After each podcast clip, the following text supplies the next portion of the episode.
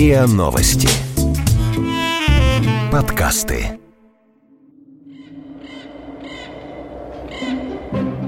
Страхи. Страхи. Подкаст о том, что нас пугает, а также о том, как перестать бояться и научиться использовать страх во благо. Страхи. Здравствуйте, это подкаст «Страхи». Меня зовут Наталья Лосева, и здесь мы говорим о том, что нас пугает, как перестать бояться и научиться использовать страх во благо. Когда мы собирали мнение аудитории о том, какие страхи для наших пользователей самые важные или самые сложные, стало понятно, что кроме таких очевидных страхов, как страх смерти, страх нищеты, страх за будущее детей, есть еще один очень распространенный блок страхов. Это страхи, связанные с работой. Сегодня мы говорим о популярном, как выяснилось, страхе, страхе увольнения. Со мной эту проблему обсуждают известный психотерапевт, врач-психиатр Константин Ольховой. Здравствуйте. И опытный специалист по работе с персоналом Радмила Сафронова. Здравствуйте. Константин, вы довольно много работаете в больших компаниях, в том числе в качестве психолога, психоаналитика. Скажите, как часто приходят к вам с этой проблемой? Насколько вообще страх увольнения, страх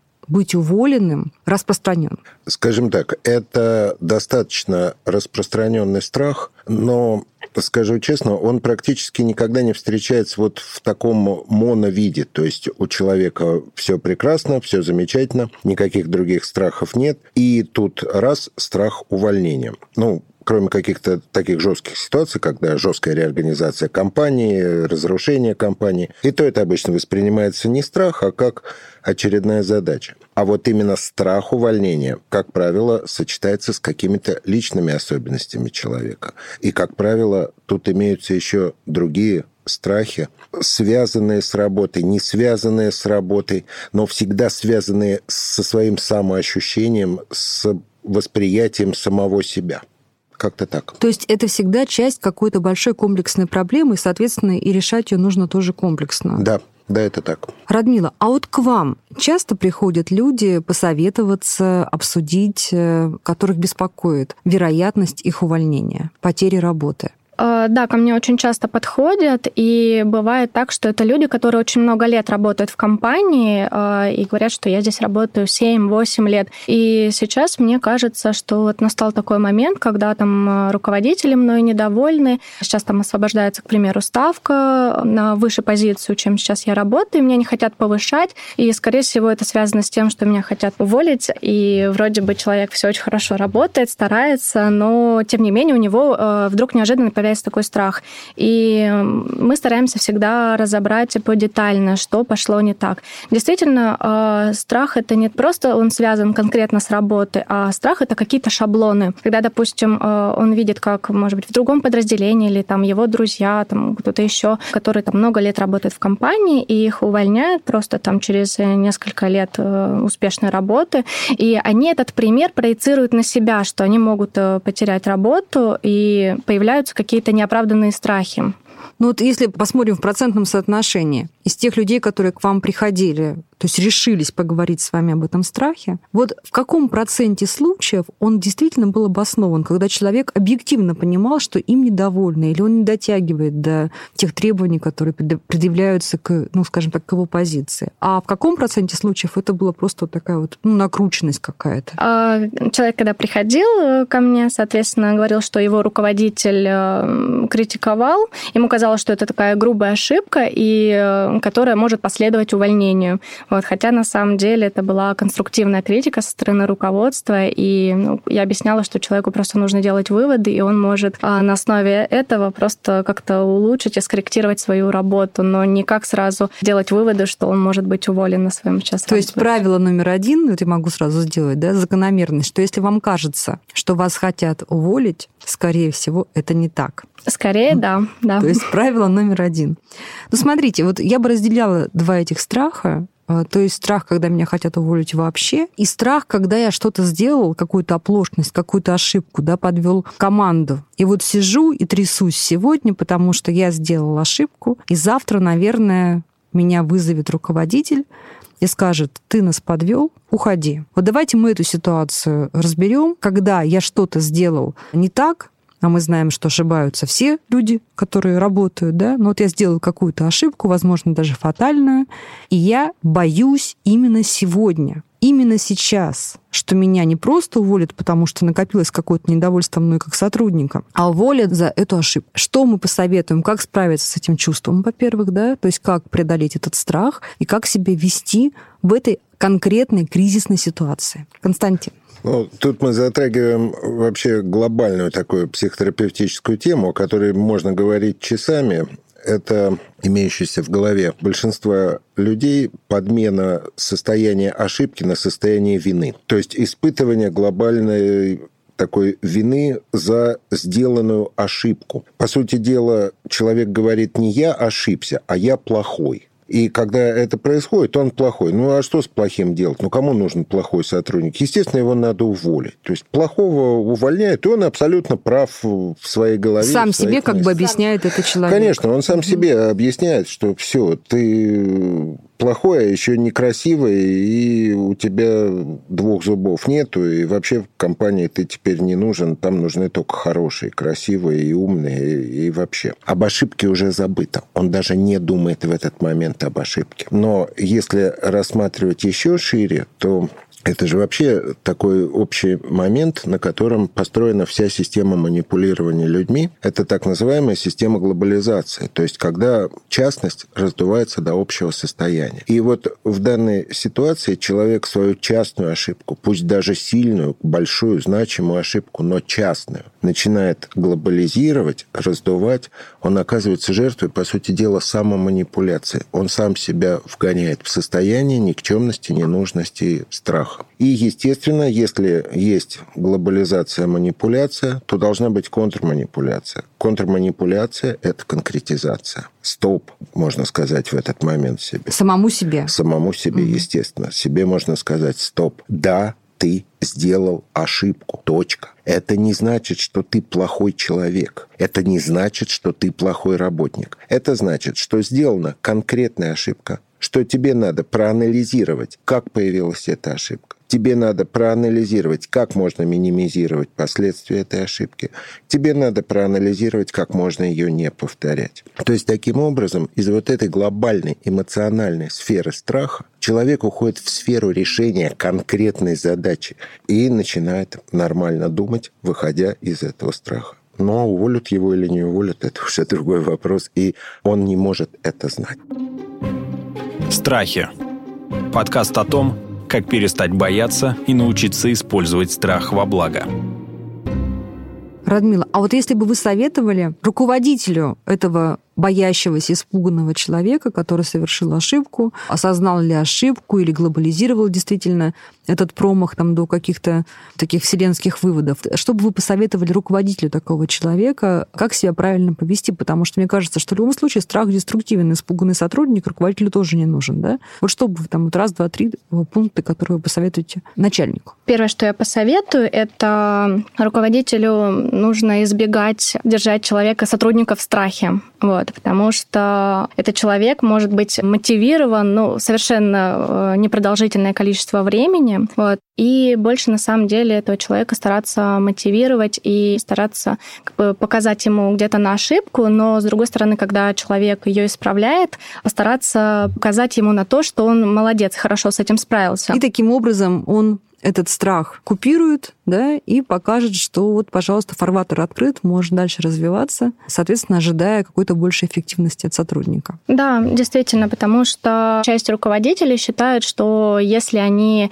держат человека в страхе, сотрудника, то они замотивированы работать, потому что у сотрудника есть страх потерять работу, страх потерять э, доход, вот, и поэтому руководитель этим манипулирует. То есть это все-таки работает? Это работает, но недолго. А некоторые сотрудники могут прийти сразу после, там, после того, как его вызвали на ковер, прийти сразу на рабочее место и начать работать, но это его замотивирует там на день-два просто. И потом его опять станет угнетать то состояние, что он что-то не так делает, почему на него срываются, почему там на других такой реакции нет, как на него. Есть те, которые там получают сбучку от руководителей, приходят, и наоборот, у них опускаются руки, они ничего не хотят работать. Поэтому, к сожалению, этот метод не работает. И руководителю нужно обязательно мотивировать человека, похвалить его, ну, как минимум, Более точно позитивными нужно. методами. Да. Да. Я бы добавил со своей угу. позиции, в принципе, если рассматривать вообще мотивацию, то всю мотивацию можно свести к двум глобальным направлениям. Это мотивация достижения и мотивация избегания. Мотивация избегания – это когда ты хочешь чего-то избежать.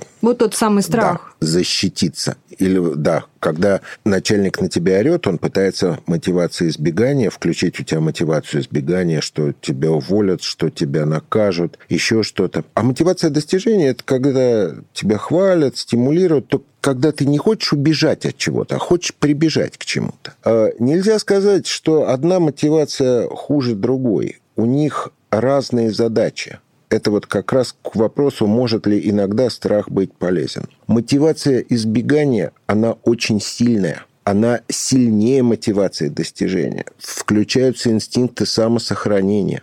Но она короткая. Угу. Она короткая, и у нее быстро наступает истощение. Классический пример не относящийся к работе, а вот к здоровью людей. Например, давно установлено, что для борьбы с курением надо не пугать людей болезнью, а стимулировать плюсами, которые они могут от этого получать. Потому что когда человек на испуге бросает курить, ну вот месяц он не курит, два месяца он не курит. Принципиально хорошего ничего не получает. Желание есть, а страх уже прошел. И человек опять начинает. То есть то же самое с любыми зависимостями, то же самое вообще с кучей проблем и с работой той же. То есть да, если надо пнуть сотрудника, чтобы он что-то очень быстро сделал, он сделает, и это сработает. Правда, потом его надо похвалить, пожалеть, утешить и сказать, какой ты молодец. Потому что если его пинать все время, ну, в медицине есть термин «не стегайте загнанную лошадь». Мне кажется, не только в медицине. Да, лошадь, в жизни есть да, такой термин. Лошадь сдохнет, если ее постоянно стегать. Вот очень классный пример про бросание курить. Я помню, как я сама очень-очень много лет назад бросала курить, и как раз для меня вот был очень важный стимул, когда я представляла, что я смогу по-прежнему на пятый этаж забегать, не задыхаясь, и мне очень не нравилось, что волосы пахнут, в конце концов, табаком. Для меня это mm-hmm. был вот очень э, важный стимул, что мои волосы не будут пахнуть табаком. Да-да-да, вот вы нашли себе... Для девочки это было очень вы важно, нашли конечно. себе мотивацию достижения, а не да. мотивацию избегания. Потому что мотивация избегания не работает на лонгитюде, не работает на э, долгом отрезке времени. Только мотивация достижения. Ну вот смотрите, мы к чему пришли, что если долго, э, много раз пугать сотрудника, так скажем, в короткую, да, и формируется вот этот вот короткий кризисный страх, то в конце концов он непроработанный может переродиться как раз вот в это устойчивое, наверное, очень тяжелое, противное ощущение что а вдруг я потеряю работу, да, вот этот страх, наверное, с которым ты засыпаешь и просыпаешься. Вот я сейчас прочитаю комментарий, который, к сожалению, пока текстом. Я хочу сказать, что, пожалуйста, присылайте нам ваши комментарии обязательно в аудиофайле, потому что нам хочется слышать ваши голоса. Но пока я прочитаю. Вот такой комментарий. Мне постоянно кажется, что результаты моей работы очень низкого качества. Начальство и коллеги не высказывают мне никаких претензий. Тем не менее, я чувствую, чувствую, что нахожусь на грани увольнения и считаю себя жалким и бесполезным. Как понять, так ли это на самом деле?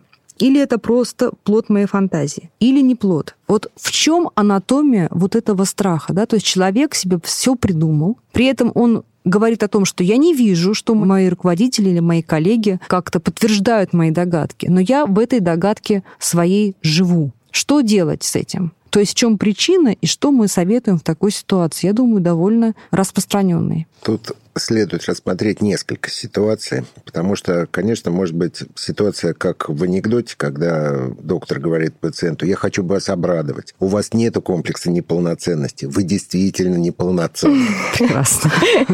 То есть э, такая ситуация тоже может быть. И человек действительно не справляется со своими задачами. Но чаще всего все-таки мы имеем дело с более мягким вариантом. Это та ситуация, когда человек находится на той ступени, на той позиции в компании, работа на которой требует от него постоянного гипернапряжения. К сожалению или к счастью, так бывает, когда человека повышают либо слишком быстро, либо неожиданно быстро, либо потому, что считает, что он справится. И он действительно справляется, но выкладываясь на 110-120%.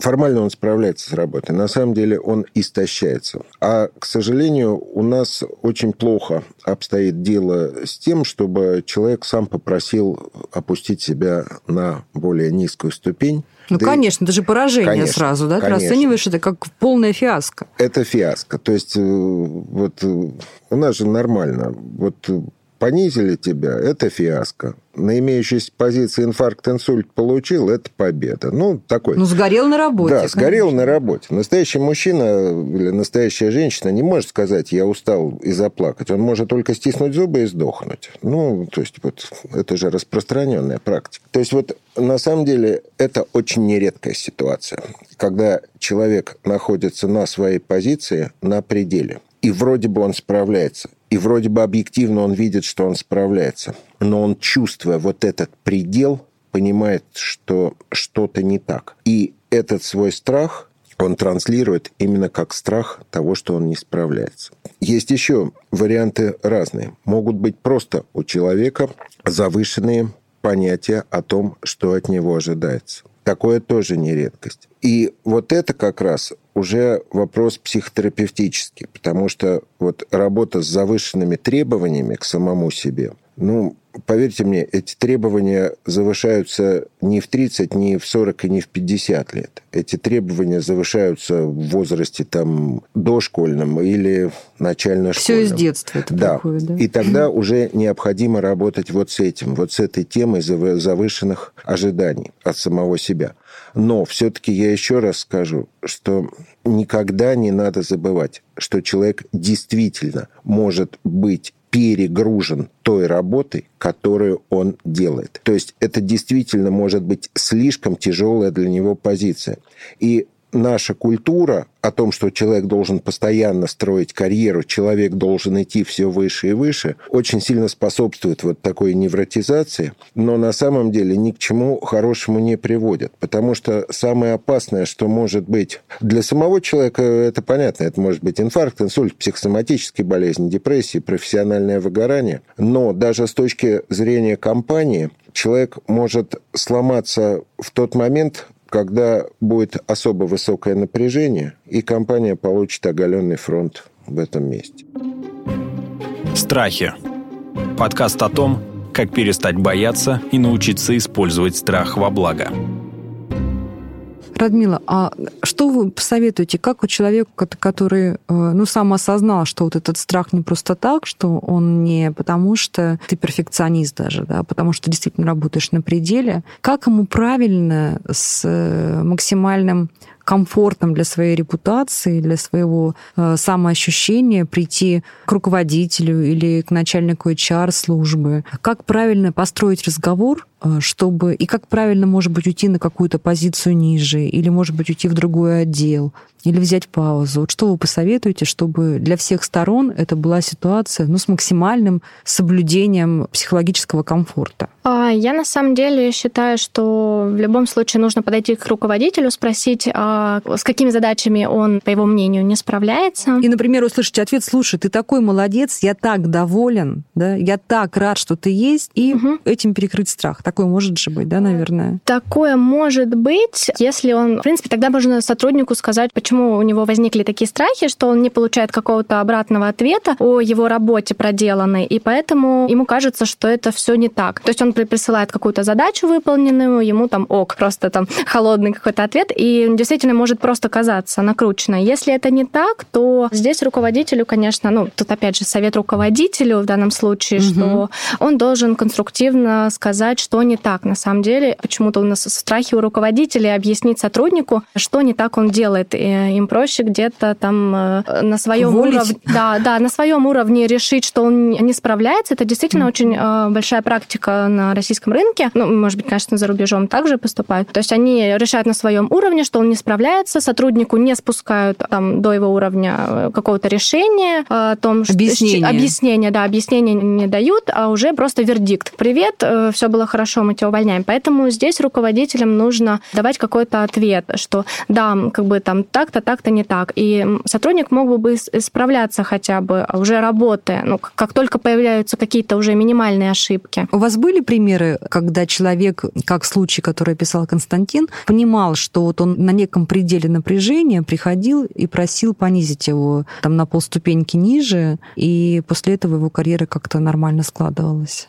А, да, но тут опять же вот о чем мы говорим, что это не должно быть выглядеть не как фиаско, а как э, выглядеть должно быть так, что я на этой должности считаю, что справляюсь лучше. То есть, ну как у нас считается, что нет плохих кандидатов, есть неподходящие. Ты хорош, но ты можешь справляться не на руководящей позиции, а ты можешь справляться на там Вторым должности. человеком. Да, быть, да, быть специалистом и потому что у руководителя, допустим, там больше менеджерские там обязанности, там следить, кто во сколько ушел, там и тому подобное. А специалист тот, который может уже с непосредственными задачами справляться. Содержанием да, заниматься. содержанием. Вот, поэтому здесь и важно себя перестроить. Не так, что можно меня там на позицию ниже, а просто можно поговорить, там, допустим... Хочу попробовать вот эту, да. например, специализацию, да? Да, да. Вот Это может быть не в этом же... Ну, я понимаю, что если вот человек с этой позиции недавно вырос, и потом решил, что он не справляется, и такой, на самом деле, практики очень мало, когда он обратно просится на... На свою позицию, же да, на свою место.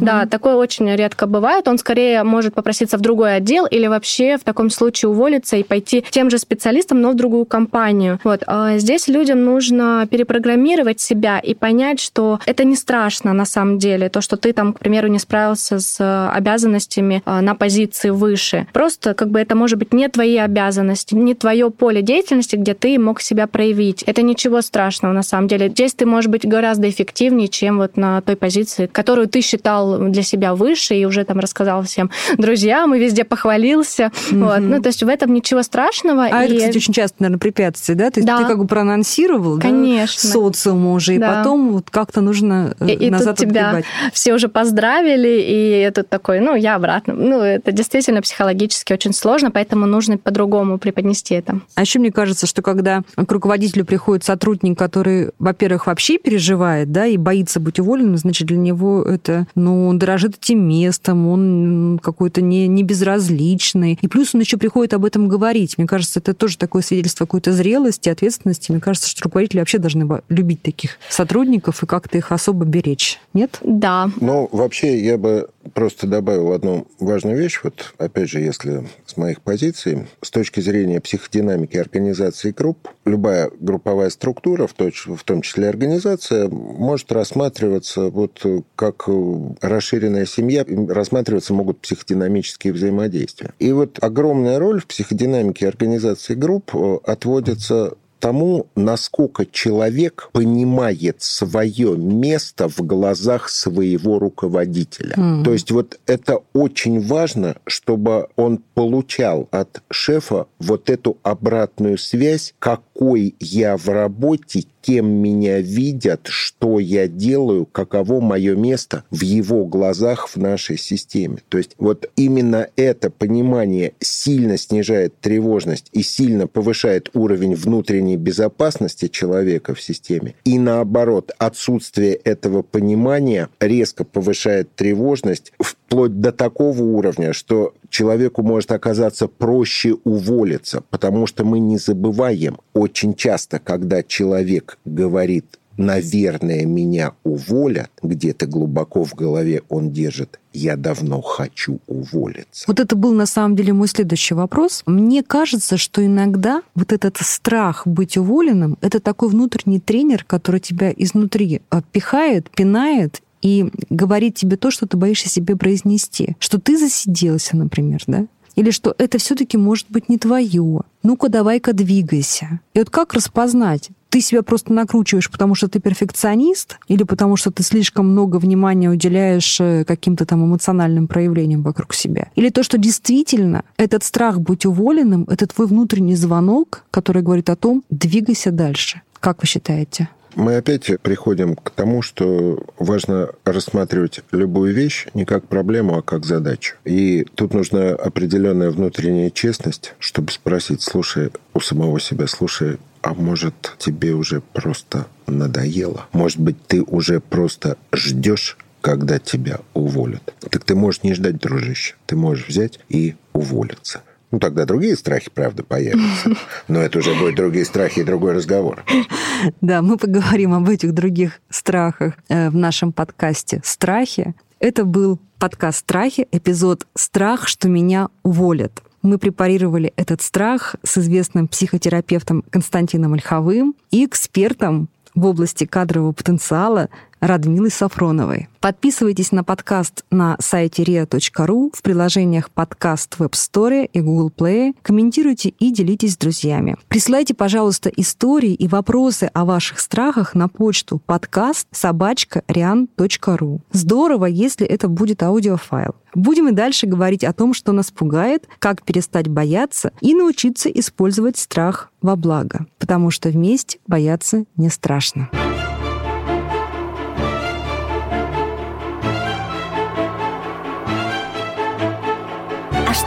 Делаешь?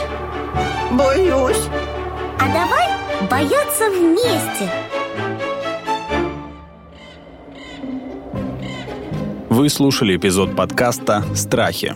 Подкаст о том, что нас пугает, а также о том, как перестать бояться и научиться использовать страх во благо. Подписывайтесь на подкаст на сайте ria.ru в приложениях подкаст с Web Store и Google Play. Комментируйте и делитесь с друзьями.